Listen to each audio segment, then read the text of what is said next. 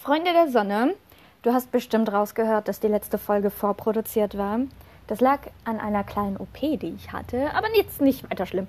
Heute versuche ich auch das erste Mal wieder mit dem Sport zu starten und das ist so krass, da ich jetzt eigentlich nur noch knapp zwei, Moment, ich habe jetzt glaube ich nur zwei Wochen, ein bisschen weniger als zwei Wochen pausiert, aber die Hemmschwelle, um wieder anzufangen, ist so gigantisch groß. Also Sport ist immer noch nicht meine Gewohnheit und das ist so krass, weil ich ja eigentlich seit Januar tatsächlich Sport treibe. Natürlich mit Pausen, verletzungsbedingt und so, aber dass mich jetzt diese knapp zwei Wochen wieder so raushauen, hätte ich nicht gedacht. So, aber genug davon. Ich habe die letzte Woche bei meinen Eltern verbracht, ähm, weil ich da auch operiert wurde und wollte unbedingt meinem Bruder einen YouTube-Kanal zeigen, den ich selbst sehr, sehr gerne sehe. Dieser Kanal wird von vier Jungs betrieben, alle miteinander befreundet. Und das Konzept dieser vier Jungs ist es, immer positiven Content zu produzieren und ihre eigene Komfortzone zu erweitern. Ähm, zugegeben, ich finde nicht alle Videos gut, aber ich mag das Konzept. Als Beispiel, wenn du dir so Pranks anguckst, ähm, dann gehen die ganz oft auf Kosten von jemandem. Also jemand wird erschreckt oder verletzt sich oder wie auch immer.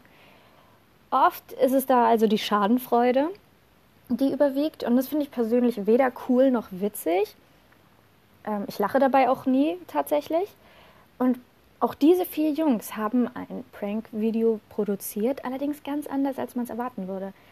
In diesem Prank-Video ging es darum, die Freundin eines weiteren Kumpels von diesen vier Jungs, der ist jetzt aber nicht so Teil in diesem Kanal, den sieht man schon hin und wieder, aber der ist jetzt nicht wirklich Part davon. Jedenfalls ging es darum, seiner Freundin äh, den schönsten Tag ihres Lebens zu bescheren.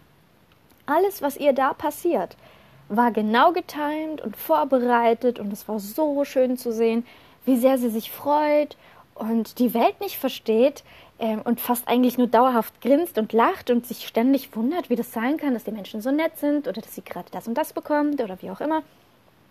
Naja, anyway, jedenfalls habe ich meinem Bruder nur zwei Videos gezeigt und er ist dann sofort aufgesprungen und hat wie von der Tarantel gestochen seine Sporttasche gepackt.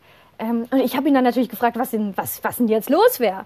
Und er drehte sich da zu mir um und sagte mir etwas, was ich ziemlich interessant fand. Ich zitiere jetzt, weil ich es mir aufgeschrieben hatte. Also, also ich habe es mir aufgeschrieben, als er weg war. So. Er sagte, na klar, du musst deine Komfortzone verlassen. Solange du in deiner Komfortzone bleibst, ist zwar alles sicher und du kennst das alles, aber du fängst irgendwann an, unzufrieden zu sein oder sogar dein Leben zu hassen. Du musst deine Komfortzone erweitern, damit du siehst, wozu du überhaupt fähig bist, damit du dich selbst lieben kannst und schätzen kannst. Und zack, weg war er. Okay, also brechen wir das Ganze mal runter. Was meint der Typ überhaupt mit Komfortzone?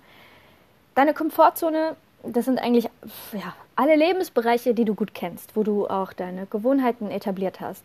Wenn du immer mit dem Fahrrad zur gleichen Zeit, weiß ich nicht, äh, zur Arbeit fährst und du fährst immer den gleichen Weg, nicht unbedingt immer die gleiche Zeit, aber du fährst immer den gleichen Weg, immer mit dem Fahrrad, dann ist genau das deine Komfortzone. Also jeden Lebensbereich, den du kennst und wo du auch deine Gewohnheiten etabliert hast. Ich würde gerne an dieser Stelle noch ähm, eine Sache einhaken, bevor ich weitermache.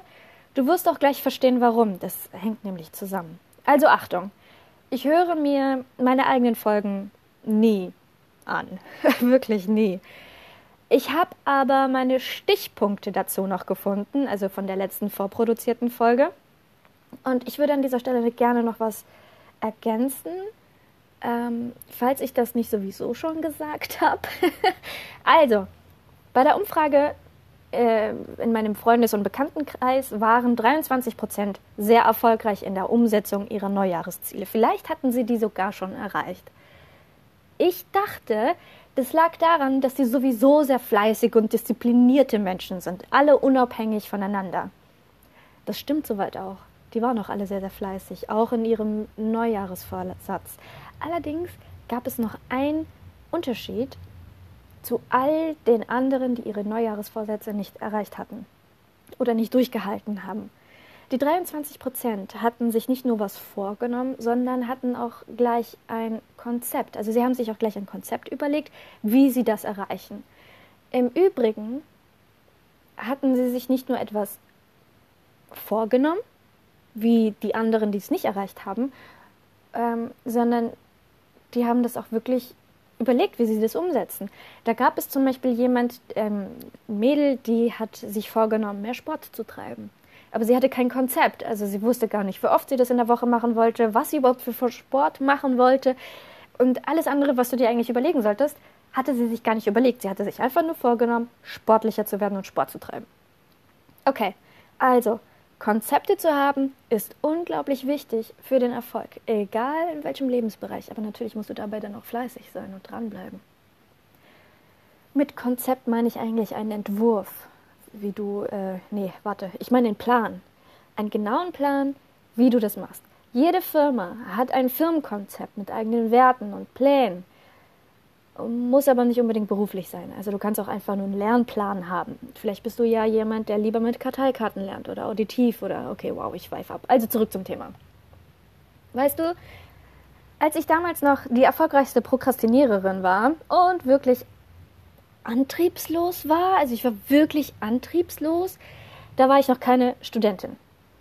Ich habe mein Leben zu dieser Zeit so hart gehasst, dass ich mich immatrikulierte und dachte, allein diese Handlung würde mein Leben verändern. Weißt du, dass ich von der Person anders wäre. Allein, weil ich ja jetzt auch irgendwie Studentin bin, also irgendwie auch eine Identitätssache. Großer Denkfehler. Ich blieb nämlich im ersten Semester noch komplett in meiner gewohnten Umgebung. Ich arbeitete Vollzeit, traf mich weiter wie gewohnt mit den Kollegen, auch privat. Und am Abend bin ich manchmal dann zur Uni gegangen oder lernte für mich. Am Anfang natürlich noch sehr ambitioniert am Anfang des Semesters und das wurde dann noch immer weniger, weil ich mich von der Person gar nicht groß verändert hatte. Ich musste damals ein Gutachten abgeben und das wurde tatsächlich bewertet ähm, und war meine Prüfungszulassung Prüfungszulassung fürs BGB-AT, also allgemeiner Teil. Wer also durch dieses Gutachten fällt, darf die Prüfung gar nicht erst machen. Ich bekam in meinem allerersten Gutachten acht Punkte, was jetzt nicht unbedingt so schlecht ist. Ich freute mich wahnsinnig und änderte an meiner Situation überhaupt gar nichts, weil ich ja dachte, ja, offensichtlich habe ich es drauf, bin arrogant geworden. Ähm, bin weiter Vollzeit in diesem Betrieb arbeiten gewesen, ähm, traf mich weiter privat mit den gleichen Kollegen, alles wie gewohnt. Und das war dann auch der Punkt, wo ich anfing, das Lernen zu schludern. Und auf der Arbeit, weiß ich nicht, lief es auch gar nicht mehr so gut. Also ich, ich, ich habe das sowieso nicht gerne gemacht tatsächlich, aber ich habe ja mein Leben gehasst zu dem Zeitpunkt, was viel auch mit diesem Betrieb zu tun haben könnte. Nicht nur, aber größtenteils. Und ähm, anstatt mein Leben wirklich grundauf zu verändern, habe ich, hab ich eigentlich nur noch einen neuen, neuen Berg aufgemacht, den ich jetzt auch noch machen muss. Weißt du, wie ich es meine? Anyway, jedenfalls, die erste Prüfung rückte näher. Ich bekam nur zufällig genau an diesem Tag frei und konnte deswegen problemlos auch die Prüfung machen. Ähm, einfach nur, weil ich sehr lange arbeiten musste und ähm, ich musste diese Prüfung, die war, glaube ich, für späten Nachmittag oder sowas angesetzt. Und das wäre echt ein Problem geworden. Also, das war wirklich nur zufällig, dass ich frei bekommen habe. Das war äh, krass. Also mehr Glück als Verstand. Ich hatte jedenfalls ein gutes Gefühl bei dieser Prüfung und ich habe die Prüfung bestanden mit vier Punkten. Das ist gerade so bestanden. Das ist sehr schlecht. Also, ja, sehr schlecht. Also wirklich knapp bestanden. Ab dann wollte ich alles ändern. Ich reduzierte die Stunden in dem Betrieb, wo ich da Vollzeit gearbeitet hatte. Ich war medizinische Fachangestellte, also nicht wirklich, also es war eine Praxis im, im Großen und Ganzen. Und das war auch der Punkt, an dem ich anfing, die Leute, die ich sowieso als Anker empfand, loszuwerden. Also wo ich mich wirklich auch komplett losgesagt habe und mein Freundeskreis sich extrem verkleinert hat und das war irgendwie krass. Also das Kuriose war, dass ich gar nicht produktiver wurde, obwohl ich jetzt mehr Zeit hatte, weil ich habe ja die Stunden reduziert, sondern ich wurde noch antriebsloser. Das war sogar so schlimm, dass ich echt überlegt habe, ob ich nicht sogar depressiv verstimmt war oder sogar, weiß ich nicht, vielleicht sogar anfange, Depressionen zu entwickeln oder zu haben sogar. Ich fing auch auf der Arbeit an, mich immer mehr von den Kollegen zu distanzieren, lächelte weniger, wurde immer unglücklicher. Das war alles irgendwie nicht cool. Das war alles irgendwie eine richtig Scheißzeit. Jetzt, worauf ich hinaus will, ist, bevor du dir selbst eine Depression oder eine depressive Verstimmung, Prokrastination, Burnout oder Antriebslosigkeit selbst diagnostizierst, überleg erstmal, ob du nicht komplett von Arschlöchern umgeben bist. Ich muss zu meiner Schande gestehen, dass ich zum größten Teil ähm, die meiste Zeit tatsächlich mit Arschlöchern verbracht habe. Naja, vielleicht nicht wirklich Arschlöchern, naja, doch schon. Die meisten davon waren Arschlöcher, aber die anderen, die anderen, also es gab wenig äh, nette, keine Arschlöcher. Und äh, die dazwischen, das waren Menschen, die einen klein gehalten haben oder irgendwie mich runtergezogen haben. Weißt du, manchmal kannst du die Dinge wirklich nur dann ändern, wenn du die Ursache kennst. Für meinen Teil habe ich die Reißleine gezogen. Ich habe mir wirklich überlegt, was ich machen wollte und lernen wollte ähm, ich hatte ja dann die Bestätigung, dass ich Jura wohl auch kann, sogar unter großer Belastung und Stress und, und wenig Zeit. Ähm, ich habe mich dann umorientiert, weil ich ja dann wirklich überlegt habe, was ich eigentlich will. Und ich habe mich dann bei einem Immobilienunternehmen beworben und war wirklich, als ich äh, die Zusage hatte, von einem auf den anderen Tag in einer komplett anderen Umgebung, von Menschen umgeben, die ambitioniert waren, die die gleichen Werte hatten wie ich. Und ab da war mein Leben wirklich sehr, sehr viel besser.